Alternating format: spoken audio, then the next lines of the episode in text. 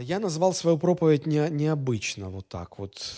Она, название звучит как призыв. Не бойся просить помощи у Бога. Не бойся просить помощи у Бога.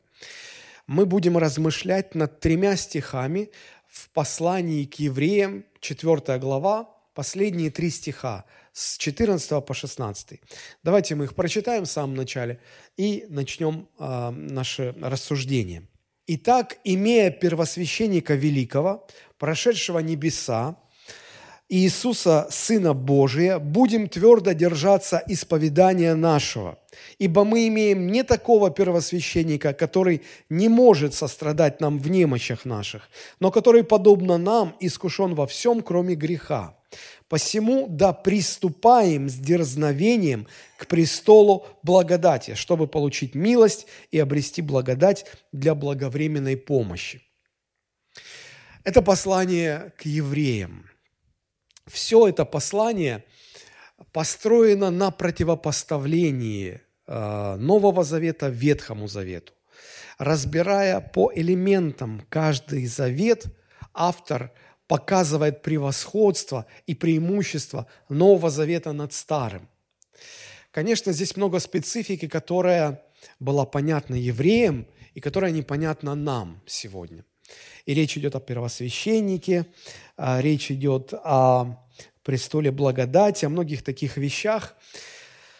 Вот, но э, я хотел бы здесь э, обратить ваше внимание на одну мысль, которая ну, буквально как откровение пронзило мое сердце несколько дней назад. Многие считают, что автором этого послания является апостол Павел, но на самом деле это не так. Нам доподлинно неизвестно, кому принадлежит авторство, но у нас э, в Новом Завете очень много посланий, которые написаны апостолом Павлом. И когда ученые анализируют э, стиль написания, язык, которым излагаются мысли, то послание к евреям, оно очень-очень сильно отличается от всех остальных посланий апостола Павла. Некоторые склоняются к тому, что автором был Аполос, но я думаю, что это не суть важно.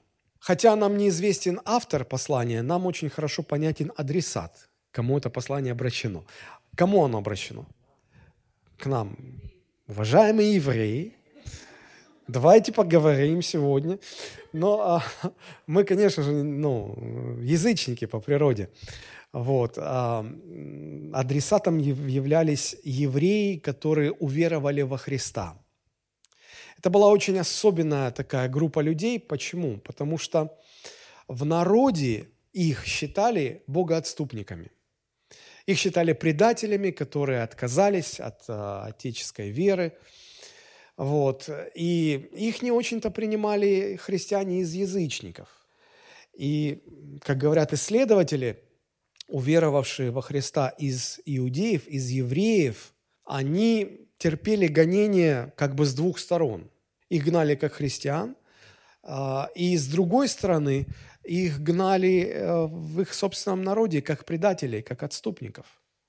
И вот все это повергало многих-многих уверовавших из евреев а, в разочарование, в отчаяние. Их вера начинала слабеть. И поэтому а, было написано это послание, чтобы укрепить их веру. Обратите внимание на 14 стих. Здесь прямо явно такой призыв сформулирован. «Будем твердо держаться исповедания нашего». То есть сохраняйте веру, сохраняйте ее до конца. И вот стремясь укрепить э, их веру в Иисуса Христа, автор терпеливо, последовательно показывает и доказывает превосходство Нового Завета над Старым Заветом. Сравнивая эти заветы, э, он говорит, что жертва Христа лучше, чем ритуальные жертвы Ветхого Завета. Он говорит, что первосвященник Нового Завета лучше, несравненно лучше, чем первосвященники, которые были избираемы из людей и Э, и людьми. А, он говорит, что а, обетование Нового Завета несравненно лучше, чем обетование Ветхого Завета. И э, много очень противопоставлений различных элементов э, Нового и Ветхого Завета. Чтобы христиане из иудеев они не разочаровывались, чтобы укрепить их веру и показать, что, поймите, Новый Завет – это продолжение Ветхого и окончание Ветхого Завета. На самом деле вы не предали веру своих отцов. На самом деле вы, вы поняли Бога, и вы во Христе увидели обещанного Мессию. Поэтому не расстраивайтесь. Поэтому сохраните свое упование до конца. Твердо держитесь а, исповедания вашего – легко сказать, твердо держитесь, да?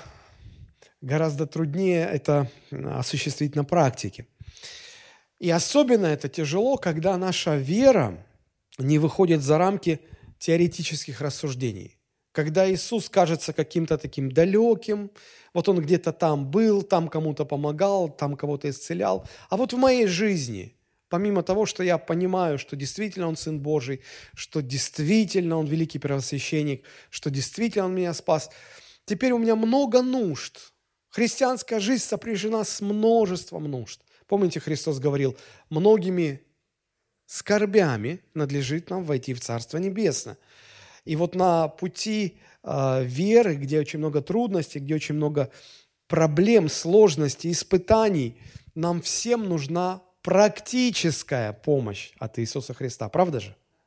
И вот если у нас с этой практической помощью как-то не очень, тогда и веру сохранять гораздо сложнее. И вот почему а, в 16 стихе автор послания к евреям говорит, «Посему да приступаем с дерзновением к престолу благодати, чтобы получить милость и обрести благодать для благовременной помощи». Он говорит, конечно, нам всем нужна помощь. И Господь хочет каждому из нас помогать.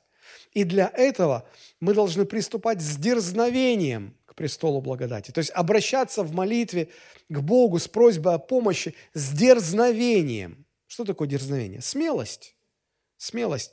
То есть автор призывает нас, будьте смелыми, когда обращаетесь к Богу за помощью. Поэтому и тема называется – не бойся просить помощи у Бога. Не бойся. То есть имей дерзновение, не бойся. Вы скажете, ну, а разве есть у людей страх? Ну, конечно же, есть. К сожалению, мы все боимся просить помощи у Бога. Если бы не было этой проблемы, наверняка бы здесь не было написано а, «не бойтесь приходить к Богу», ну, приходите к престолу благодати с дерзновением, со смелостью, потому что есть эта проблема, мы все боимся. Почти всегда мы обращаемся к молитве как к последнему средству, когда уже ничего не помогает, и мы говорим, ну вот, больше ничего не остается, как только просить помощи у Бога. Может быть, нам надо было бы сразу же начинать с молитвы, и тогда было бы легче. Помните, как в притче о неверном управителе, когда он говорит, копать не могу, просить что? Стыжусь. Вот какой-то стыд, стыд просить, стыд обратиться за помощью, он нас и удерживает, чтобы мы не просили о помощи. Повзрослевшим детям уже становится как-то неудобно просить что-то у своих родителей. Ко мне недавно дочь обращается, говорит, папа, а вот ты не мог бы дать мне денег, чтобы я там купила себе то, что нужно? Я говорю, а что тебе нужно? Ну, просто дай мне. И, и я понял, да, ну просто она выросла, пока дети маленькие, для них это естественно, а вот она, она уже вырастает, она уже вроде как взрослый человек, и как-то неудобно, как-то неловко. Да, собственно говоря, и старикам не хочется совсем обременять детей своими просьбами, и они молчат. Они молчат. И если дети не интересуются, как живут их состарившиеся родители, то когда они начинают интересоваться, очень часто оказывается, что им не хватает даже самого элементарного. И когда, когда взрослые дети узнают и говорят, мама, папа, что же вы не сказали? А вам не приходит в голову, что им неудобно, неловко. Как-то неловко. И вот у нас у всех какая-то такая неловкость. У меня в Фейсбуке среди друзей есть одна а, женщина средних лет, она христианка. Ей провели медицинское обследование, поставили тяжелый диагноз и назначили дорогостоящую операцию. И понятно, что у нее нет столько денег, чтобы операцию нужно проводить как можно быстрее. И, в общем-то, это даже вопрос жизни и смерти. и она пишет пост, в котором, а, в Фейсбуке, в котором обращается за помощью, и начинает этот пост такими словами. «Учусь просить, хотя и неловко, и стыдно, и страшно». У нас у всех какой-то вот такой страх. Ну, вспомните, когда вам приходилось, когда вам нужно было просить кого-то о помощи. Вспомните, как вам это нелегко давалось. Почему? Чего мы боимся? Ну, на это есть как минимум две причины. Во-первых, попросить – это значит признать себя слабым, что ты не справляешься, что тебе что-то нужно, что ты не можешь сам. И здесь, конечно, вступает э, в действие наша гордыня. Никто не хочет себя признавать слабым, никто не хочет мы, мы считаем, что мы унижаемся, если мы просим у кого-то другого помощь. Наша гордыня закрывает нам рот. Мы гордые, поэтому не просим. Даже в народе есть такое. Ну, чего ты не обратишься за помощью? Чего ты не попросишь? А, гордый. Да, я гордый, я не попрошу. Гордыня – первая причина. Во-вторых, мы не просим, потому что боимся, что нам откажут. Вот просто откажут. И наша, наша гордость пострадает напрасно. Ладно, вы еще помогли, а так мы смирились, попросили, а нам сказали нет, и ты вообще остаешься как бы не удел. И вот это, и многое другое останавливает нас. Но это естественные причины. Это то, что вот можем понять по-человечески. Есть еще и религиозные моменты. Вот я дальше хотел бы о них поговорить. Почему мы боимся и почему Слово Божие призывает нас не бояться просить помощи у Бога. Давайте будем с конца идти, 16 стих. «Да приступаем с дерзновением к престолу благодати, чтобы получить милость и обрести благодать для благовременной помощи». Очевидно, это призыв ко всем нам, когда мы попадаем в трудности, чтобы получить помощь, нам нужно смело обращаться за этой помощью к Господу. Греческое слово, которое переведено на, на русский язык как «дерзновение», имеет несколько значений. Основное значение – это состояние мужества и уверенности в устрашающих условиях, храбрость, смелость. Понятно, то есть не бойтесь. Второе смысловое значение – это откровенная речь, прямота. Знаете, когда человека уже что-то достало – и он уже не стесняется в выражениях, он уже не подбирает каких-то дипломатических слов, оборотов. Он режет правду матку вот как она есть. Иногда неприятно это все слышать, и как-то излишняя, излишняя прямота, излишняя откровенность, она как-то даже и как пенопластом по стеклу. Вот, но все-таки это вот это вот значение. Откровенная речь, прямота. И третье значение – это невоздержанность на язык. Когда, знаете, человек уже все, он не может молчать, он уже говорит, и может даже лишнее что-то говорит, но у него накипело. Вот смотрите, Слово Божие учит нас смело, откровенно, даже так невоздержанно обращаться к Богу. Я чувствую в этом призыве какое-то, мне кажется, что, ну, это, наверное, не совсем уместно – я подумал, если бы я сидел в зале и проповедник говорил то, что я сейчас говорю, я бы засомневался, потому что, ну как, Богу нельзя дерзить. Между дерзновением, дерзновением и дерзостью есть разница. И здесь не сказано дерзить Богу, но здесь сказано смелость. Но вот эта смелость, это дерзновение, оно предполагает э, такую откровенность, открытость, когда человек не очень-то и подбирает выражения, а просто вот, вот, вот кричит. Это вот крик о помощи. Вот что-то такое. Что-то не очень как бы вежливое, культурное. Понимаете, о чем, о чем я говорю? И, и уж совсем меня добивает вот еще какое место э, у апостола Петра. Если вы откроете 1 Петра, 5 глава, 7 стих, то он говорит такую фразу. «Все заботы ваши возложите на Него», то есть на, на Господа, на Христа, «ибо Он печется о вас». Может быть, из-за того, что мы так часто слышим эту фразу, сами ее читаем в Библии, она как-то затерлась, замылилась в нашем сознании, и мы не очень понимаем, о чем идет речь. Я попытаюсь объяснить, что я имею в виду. В наших человеческих взаимоотношениях мы всегда внимательно следим за тем, чтобы другие не перекладывали свою ответственность, свои обязанности на чужие плечи. Правда же? И уж совершенно точно мы не хотим, чтобы кто-то повесил на нас свои проблемы. Иногда бывает так, вот муж, ну, простите, что я так говорю, муж по пьяни возьмет кредит, а денег отдавать нету. И когда банк начинает уже звонить, почему нет выплат, и, и жене ничего не остается, кроме как взять эту проблему на себя и, и выплачивать кредит за мужа. Что сделал муж? Он переложил свою проблему на ее хрупкие плечи. И мы осуждаем такого мужа, правда же? Мы сочувствуем жене, и мы говорим, ну как так можно? Мы же все соглашаемся, что такое поведение недопустимо в человеческих взаимоотношениях. Недопустимо. А вот в наших взаимоотношениях с Господом именно такой подход не является чем-то предосудительным. Наоборот, Священное Писание говорит, намеренно говорит, возьмите свои проблемы и переложите их со своих плеч на Господа. Вот просто сделайте это. Знаете, как рюкзак, когда висит за, за плечами, как символ, а, как образ проблем, трудностей, а, бед – да, и человек хочет избавиться от него, и, а никто не хочет брать. Зачем? Своих проблем хватает. И вот он слышит, как Слово Божье призывает, говорит, а ты возьми, сними этот рюкзак и повесь на плечи Господа. Повесь на его плечи, переложи на его плечи. Меня это вообще выбивает как бы из колеи. И, я думаю, ну, если бы я не видел в Слове Божьем вот такого повеления, я был бы первый, который бы возвысил свой голос и сказал, что так неправильно, так нельзя с Богом поступать. Как это так? Мы на Бога перевешиваем наши проблемы. Но почему мы так делаем? Во-первых, потому что э, Библия нам повелевает это сделать. Она говорит.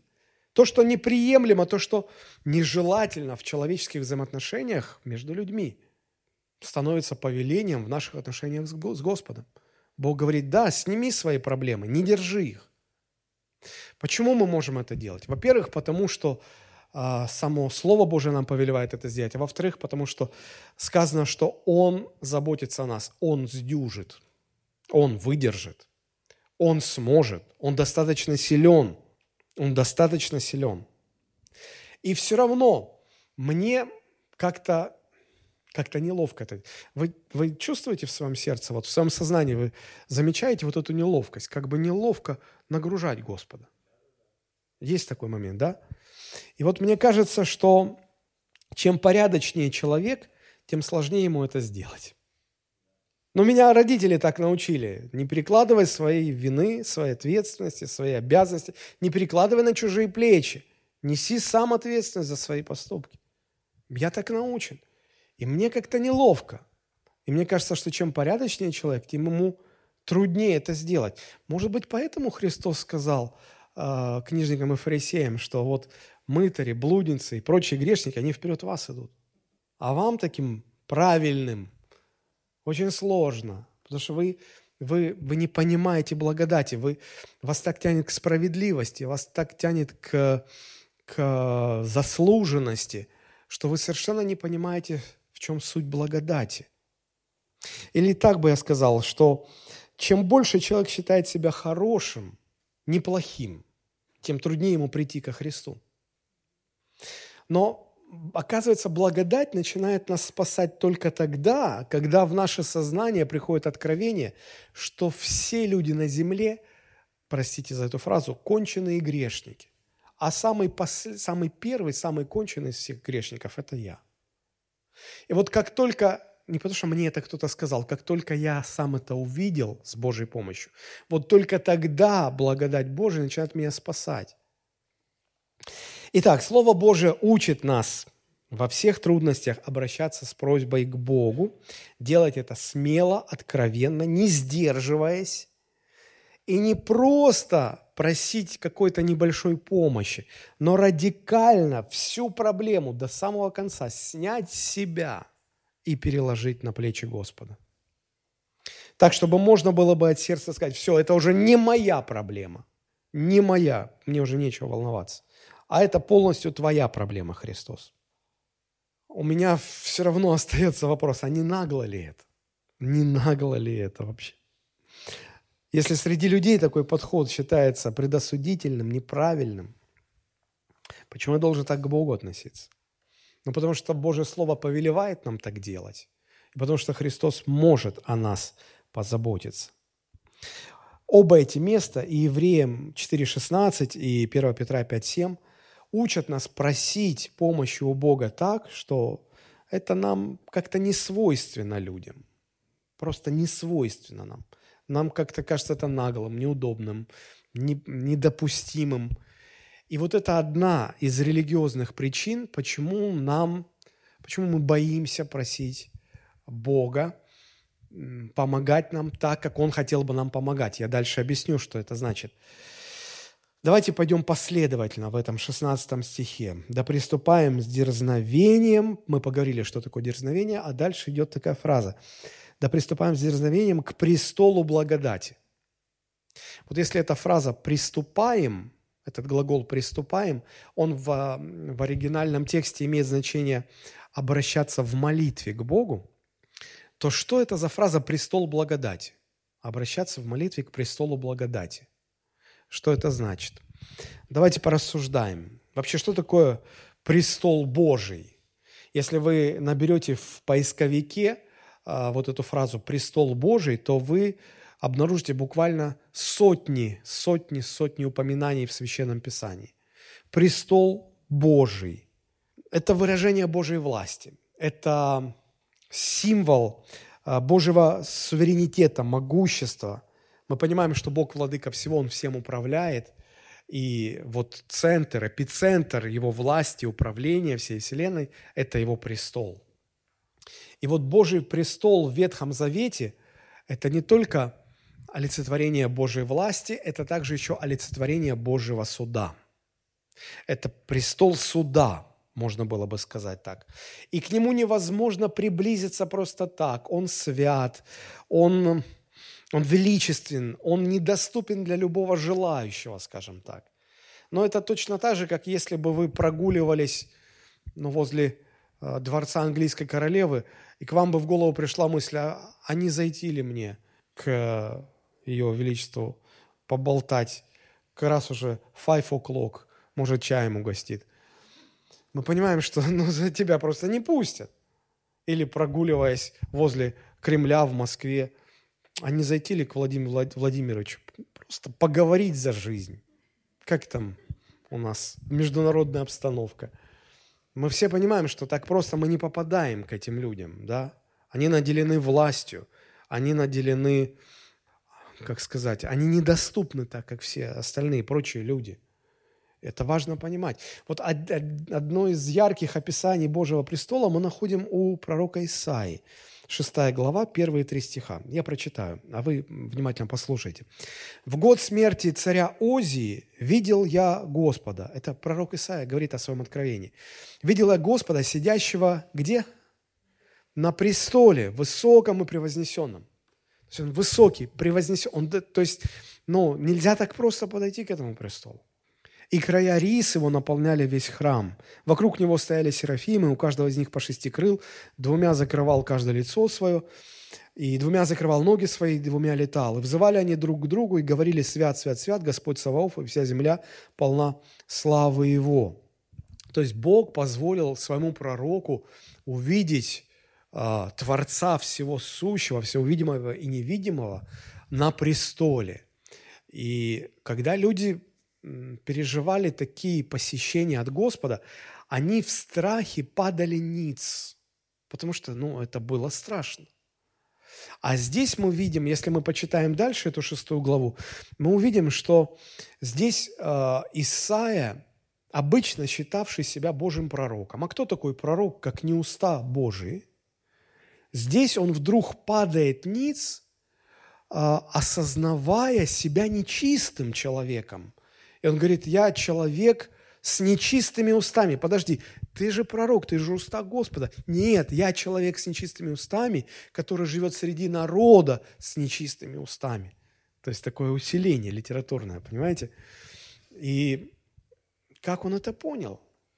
Потому что когда ты оказываешься возле Божьего престола, ты ощущаешь на себе суд Божий. В другом месте ты не чувствовал бы себя виновным ты не чувствовал себя грешником. А здесь, Боже, ты соприкасаешься с Божьей святостью, и, и, и ты чувствуешь на себе Божий суд. И Он выносит тебе приговор. Ты грешник. Ты недостоин, ты грешник. Поэтому в Ветхом Завете Божий престол – это престол суда. В Новом Завете, благодаря жертве Иисуса Христа, Божий престол из места суда превращается в место Божьей благодати. Вот почему автор послания к евреям говорит, да приступаем с дерзновением к престолу теперь уже не суда, к престолу теперь уже благодати Божьей. И может возникнуть иллюзия, что теперь э, Божий престол стал престолом благодати для всех людей. Нет, не для всех. Но только для тех, кто увидел во Христе Иисусе своего Спасителя. Для кого Христос стал первосвященником, кого Христос представляет как первосвященник перед Божьим престолом, вот для тех и только для тех это престол благодати. А для всех остальных он так и остается престолом суда. Иногда люди, ну, думают, если не говорят, то думают так, что, ну вот в Ветхом Завете Бог был таким грозным, злым, жестоким, гневающимся – а после воскресения Христа у него поменялся характер. И он стал таким любвеобильным, милующим, ну, ну няшка прям. Нет. Друзья, это заблуждение. Божий характер не поменялся. Бог вообще никогда не меняется. Не изменилось его отношение к греху. Его нетерпимость ко всему ни святому, ни чистому не изменилась. Не изменилась нисколечко – для грешников, отвергающих жертву Иисуса Христа, Бог остается, Бог, Бог не в мире с ними, Бог, Бог, Божий гнев пребывает на этих людях прямо сейчас. Если человек, так и не примирившись со Христом, уйдет в вечность, он встретит Божье наказание. Никакой благодати там не будет. Поэтому мы должны понимать, что воплотившийся Божий Сын, который стал великим первосвященником – делает Божий престол суда престолом благодати только для тех, кто узрел в нем, этого великого первосвященника Нового Завета, кто отдал себя, управление своей жизнью, отказался от своего «я», доверил его Христу. Вот тех, за, за них этот первосвященник ходатайствует перед Божьим престолом. И для них, и только для них это престол благодати теперь. Посмотрите, как 14 стих начинается. Итак, имея первосвященника великого, имея такого первосвященника, 16 стих, вот поэтому, что мы имеем этого первосвященника, мы можем смело приступать к престолу Божьему, который для нас стал теперь уже престолом благодати. Это очень важно понимать. Престол благодати открывает Бога любящим, заботливым, небесным Отцом, великим, добрым пастырем, который хочет – заботится о своих детях, желает одарить их своими благами, помогать, поддерживать, насытить благами. Написано, не мерою дает Господь благодать. Давайте теперь поговорим, что, а, что это за дары, а, в чем заключается суть поддержки, когда мы обращаемся к Богу за помощью, чем Он нам помогает. Вот это очень важно. 16 стих, мы идем дальше. Мы посмотрели на слово «дерзновение», мы выяснили, что такое престол благодати. И теперь смотрите, мы обращаемся к престолу благодати для чего? Чтобы получить помощь. Но в чем заключается эта помощь? А вот написано, чтобы получить милость и обрести благодать для благовременной или своевременной помощи. Интересно, оказывается, в трудностях человек нуждается всего в двух вещах. В милости и в благодати. Милость связана с наказанием, благодать связана с благословениями. А, может быть, некоторые люди читают это, этот 16 стих, и для них это просто такие вот религиозные фразы, такие стилистические обороты, чтобы получить милость, обрести благодать, но это все одно и то же. Короче, Бог поможет. Но на самом деле есть большая разница между милостью и благодатью. Что такое милость? Милость – это когда мы заслужили наказание, но мы не понесли его, потому что нас помиловали. Как мы используем слово «милость»? Вот а, осужден судом преступник к высшей мере наказания. И его адвокаты подают ходатайство, чтобы президент или ну, кто стоит во главе страны, чтобы он помиловал. Да, он виноват. Никто его не оправдывает, он виноват. но его помилуют. Может быть, помилуют. Если помилуют, тогда он, будучи виноватым, не понесет наказание, которое заслужил. Милость связана с наказанием. Милость – это когда мы заслужили наказание, но мы его не понесли, потому что нам, нас помиловали. А благодать – благодать – это незаслуженный дар. Благодатью вы спасены не от дел своих, чтобы вы не хвалились. То есть это что-то, что мы не заслужили, а, что, а нам вот это дали. Справедливость, как говорит, заслужил – пользуйся, не заслужил – следующий, проходи. А, справедливо. Вот благодать и справедливость – вещи диаметрально противоположны. Если мы хотим по справедливости, тогда нет места благодати. Если мы хотим по благодати, тогда не надо искать справедливость, потому что это противоположные вещи. Благодать – это когда мы не заслужили что-то хорошее, доброе, благословение. Мы его не заслужили, а нам это дали. Вот вопреки нашим заслугам, понимаете? Так вот, когда мы приходим к Богу за своевременной помощью и просим во имя Иисуса Христа, чтобы Господь нам помог, нас ждут две вот эти вещи – милость и благодать. И, по сути, это все, что нам нужно. Потому что, когда мы оказываемся в проблеме, то мы оказываемся в проблеме обычно по двум причинам. Во-первых, мы уже что-то сделали, что не надо было делать. И мы заслужили то, что мы сейчас в этой проблеме. Раз. И во-вторых, нам, нам позарез ну, что-то нужно, чтобы вылезти из этой проблемы, но мы это что-то, даже если из кожи полезем, вон, мы не заработаем, ну никак нам это не светит, ну невозможно. И вот мы мучаемся, потому что мы сделали что-то не так, за что терпим наказание, а чтобы нам выбраться отсюда, нам нужно что-то, чего мы никак своими усилиями достигнуть не можем. Ну никак. Вот это описание наших проблем. И когда мы приходим к Богу за помощью, Он обещает две вещи. Он говорит, чтобы обрести, чтобы, как написано, чтобы получить милость и обрести благодать. Очень интересно, что апостолы, а, начиная свои послания или заканчивая свои послания, они всегда желали верующим три вещи. Они желали благодать, милость и мир от Бога. Напомню вам несколько примеров. 1 Тимофею 1.2. Звучит так. «Тимофею, истинному сыну в вере, благодать, милость и мир от Бога, Отца нашего, Иисуса Христа, Господа нашего». Какие три вещи он желает? Благодать, милость, мир от Бога. Второе Тимофею 1.2, ну практически то же самое. Тимофею, возлюбленному сыну, благодать, милость, мир от Бога, Отца Иисуса Христа. Титу 1.4. Титу, истинному сыну по общей вере, благодать и мир от Бога, Отца и Господа э, Иисуса Христа, Спасителя нашего. 2 Иоанна, 1 глава, 3 стих. «Да будет с вами благодать, милость, мир от Бога Отца». То есть для, для счастья человеку нужно всего три вещи. Мир от Бога, благодать и милость. То есть э, любая помощь Господа, она структурно выглядит качестве двух элементов – милость и благодать. Помните, когда Господь выводил свой народ из Египта, иудейская Пасха? В чем проявилась милость? Милость проявилась в том, что Бог отменил для своего народа то наказание, которое постигло всех жителей Египта.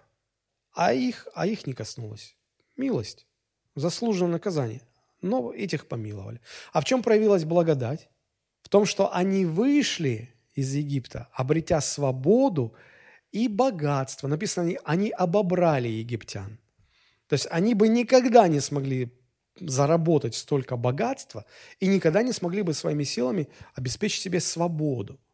И они пошли, а, пришли в землю обетованную, и когда, значит, Господь обещает, что вы, я введу вас в землю, где течет молоко и мед, там есть такие фразы, и ты будешь жить в доме, который ты не строил.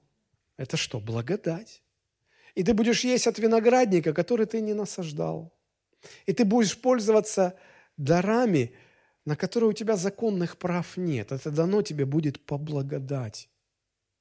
Вот она, структура Божьей помощи, милость и благодать. А как мы обрели наше спасение в Иисусе Христе? Разве Бог сказал, ну ладно, Олег, ты не виновен? Нет, Он не отрицает, очевидно, Он говорит, ты виновен, ты виновен, и ты должен был умереть. Но я тебя спасаю, потому что мой сын за тебя умер. Ты должен понести наказание – но я помиловал тебя. И дальше Господь дает мне вечную жизнь Небеса – это те ценности, которые я никак не мог бы ни заработать, ни заслужить, ни добиться своими усилиями. Никак. Это благодать. Бог всегда так помогает. Любая Божья помощь в любой вашей трудной ситуации сводится к двум вещам – получению милости, обретению благодати. Даже в Ветхом Завете это понимали. Помните? 22-й псалом. «Господь, пастырь мой». Как он заканчивается? Какими словами заканчивается 22-й псалом? «Так благость и милость, благодать и милость, да сопровождают меня по все дни жизни моей». Человек понял все. Мне нужно милость и благодать. Милость и благодать. Вы скажете, ну это здорово, да, это хорошо, но знаете, в чем проблема? Проблема в том, что для нас это слишком радикально. Потому что когда мы просим помощь у Бога, обычно мы просим все, что угодно, кроме милости и благодати. Простой пример. Евангелие от Луки, 15 глава. Блудный сын. Помните? Он ушел от отца, он дошел до дна, там уже питался со свиньями, и то свиньи у него забирали еду. И он голодал. И до него дошло, слушай, я плохо поступил, надо вернуться к отцу. И вот смотрите, а, как он представляет себе этот разговор с отцом, как он его рисует. 15 глава, 18 стих, 17 даже. Пришедший в себя, сказал, сколько наемников у отца моего избыточествуют хлебом, а я умираю от голода. Встану, пойду к отцу моему и скажу ему, отче, я согрешил против неба и перед тобой, и уже недостоин называться сыном твоим, прими меня в число наемников твоих. Давайте разберем, чего он хочет. То есть он приходит за помощью к отцу. Держите это в уме. Он приходит за помощью. Какую помощь он просит? Он говорит, я согласен, я гад последний, я виноват, я неправильно поступил. И я согласен понести наказание. Мне будет гораздо легче, конечно, это делать в твоем доме. И я уже не достоин быть твоим сыном. И просто чтобы прожить, я буду работать на тебя, отец. Я буду как наемники. Позвольте вам задать такой вопрос. В этой формулировке просьбы, помощи у отца есть хоть чуть-чуть намека на милость и благодать? Нет. Он, он, он не имеет в виду милость, он говорит, я согласен, я виноват. Я даже не прошу меня помиловать. Я понял, что я натворил, и я буду отрабатывать.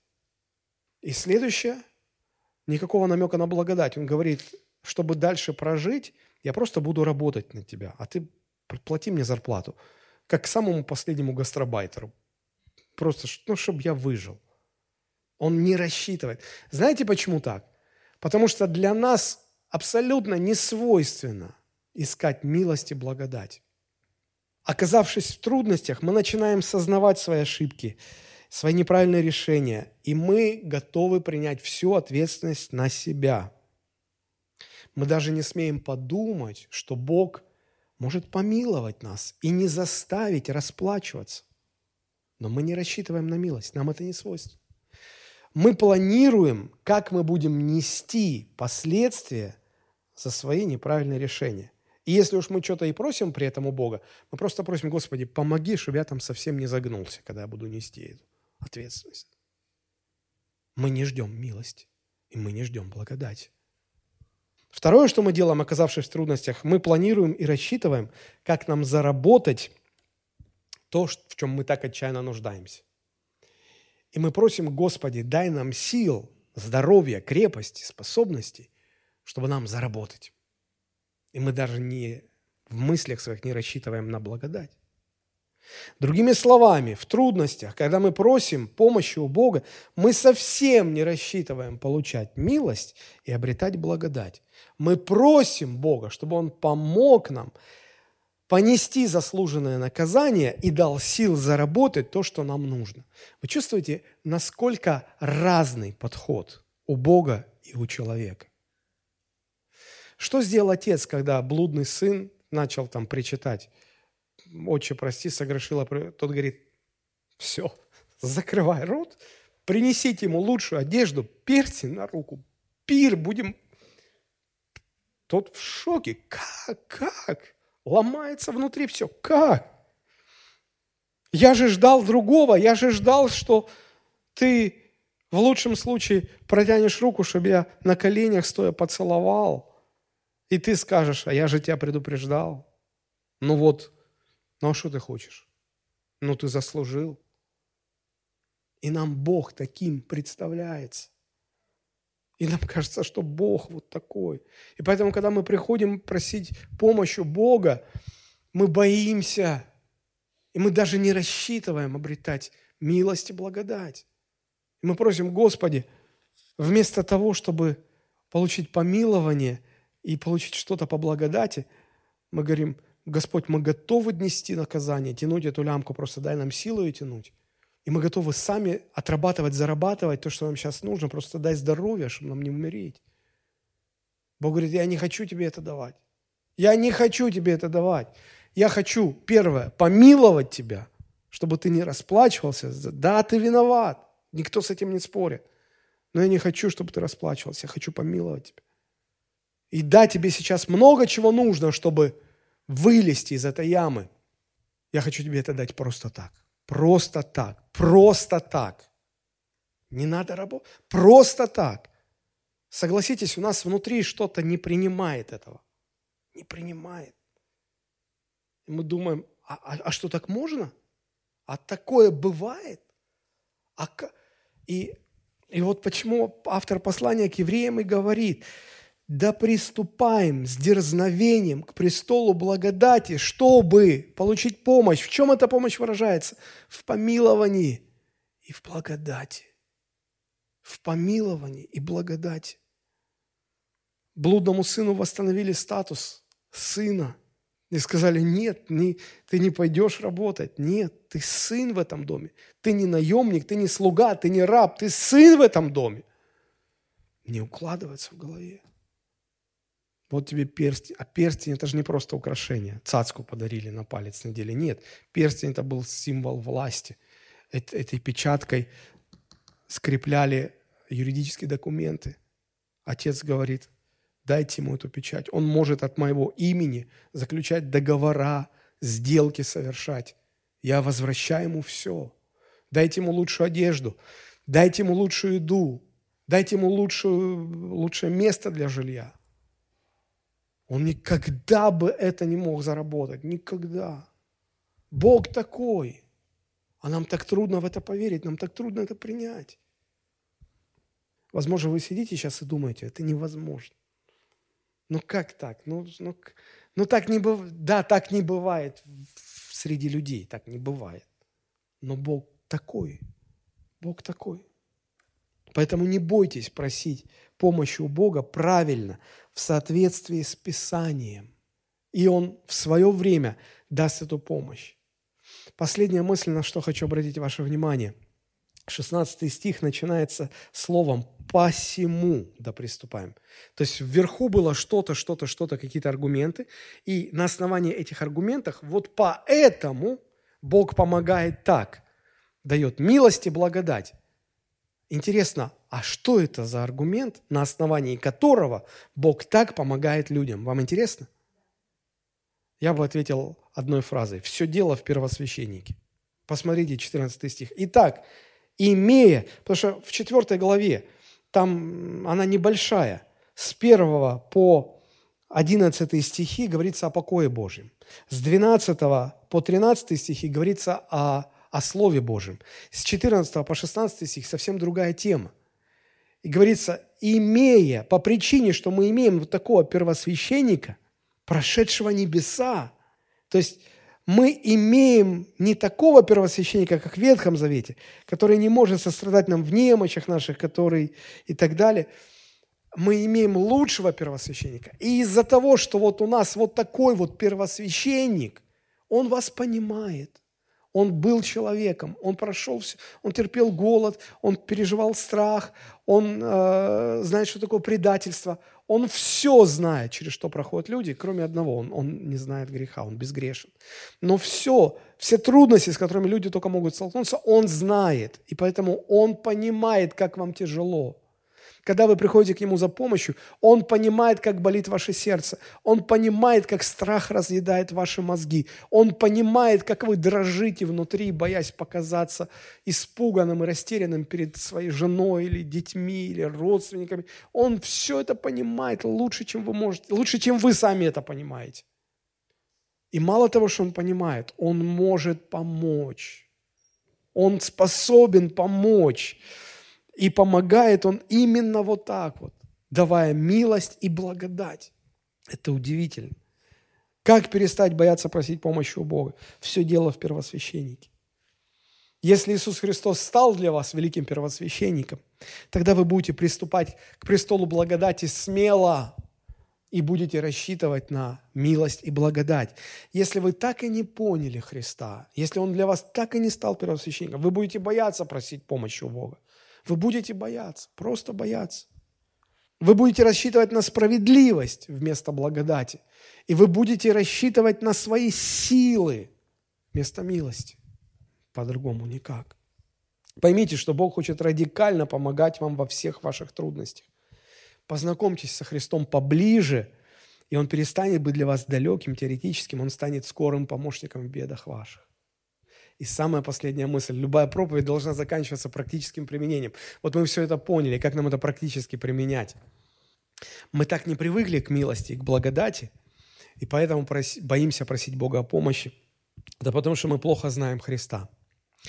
Есть один способ, как можно лучше понять Бога. Знаете, в чем он заключается? Начать подражать Богу, поступать как Он. Ефесянам 5.1 сказано, «Итак, подражайте Богу, как чада возлюбленный». Лука 6:35. «Любите врагов ваших и благотворите, и взаймы давайте, не ожидая ничего, и будет вам награда великая, и будете сынами Всевышнего, ибо Он благ к неблагодарным и злым». Как быть сынами Всевышнего? Поступать, как Он поступает. А, помните молитву «Отче наш» «И прости нам долги наши, как и мы прощаем должникам нашим. Ибо если вы будете прощать людям согрешения их, то и Отец Небесный вам простит». Если вы хотите лучше понять, что значит помогать через предоставления милости и благодати, попробуйте сами начать относиться к людям, которые вас окружают, к людям, которые приходят к вам за помощью. Бывает же такое, люди обращаются к вам за помощью. Попробуйте помогать им так, как помогает нам Христос, оказывая милость и даруя благодать. Что значит оказывая милость? К вам приходит человек и говорит, я попал в затрудненную ситуацию, нужна помощь. И мы, как обычно, говорим, ну а что ты хотел? Ты же уже взрослый, детина. Ты же должен был понимать, что ты вот, соглашаясь вот на это, на это, обрекаешь себя на вот эти последствия. Ну ты взрослый человек, неси их сам. Мы поступаем немилостью. Или когда человек приходит, и коронная фраза «А я говорил», мы поступаем немилостью а попробуйте поступить милостью. Да, вы предупреждали, да, вы предостерегали, но не напоминайте. Помилуйте его. И второе, дайте ему больше того, что он просит. И дайте ему поблагодать, если у вас позволяет такая возможность. Вот хоть один раз, если вы поможете другому человеку, оказав ему милость и даровав благодать, один раз хотя бы, вы чуть-чуть лучше начнете переживать, какой Бог и как Он нам помогает. Это удивительно. Это произошло с Закхеем, помните? Когда Христос пришел в его дом, и Закхей слушал, слушал, слушал, что говорит Христос, и потом он говорит, я хочу сделать заявление. Он говорит, я раздам всем свое имение, и кого обидел, каждому воздам в четверо. Да никто и не ждал этого. Да просто признай, что ты мошенничал, людей обижал. Просто признайся, тебя простят. Нет, он не просто признается, он, он раздает свое имение и говорит, каждого поймена, кого обидел, в четверо воздам. Помните, что Христос сказал? Он, и он сын Авраама, и в его дом пришло спасение. Вот я уверен, что если мы начнем подражать Богу в том, как Он помогает когда мы, люди, обращаемся к Нему за помощью, мы увидим, как это начнет происходить в вашей жизни в кратном размере. И мне кажется, вот в, у нас у всех много нужд. Кто-то болеет, у кого-то денежные проблемы, у кого-то еще какие-то проблемы.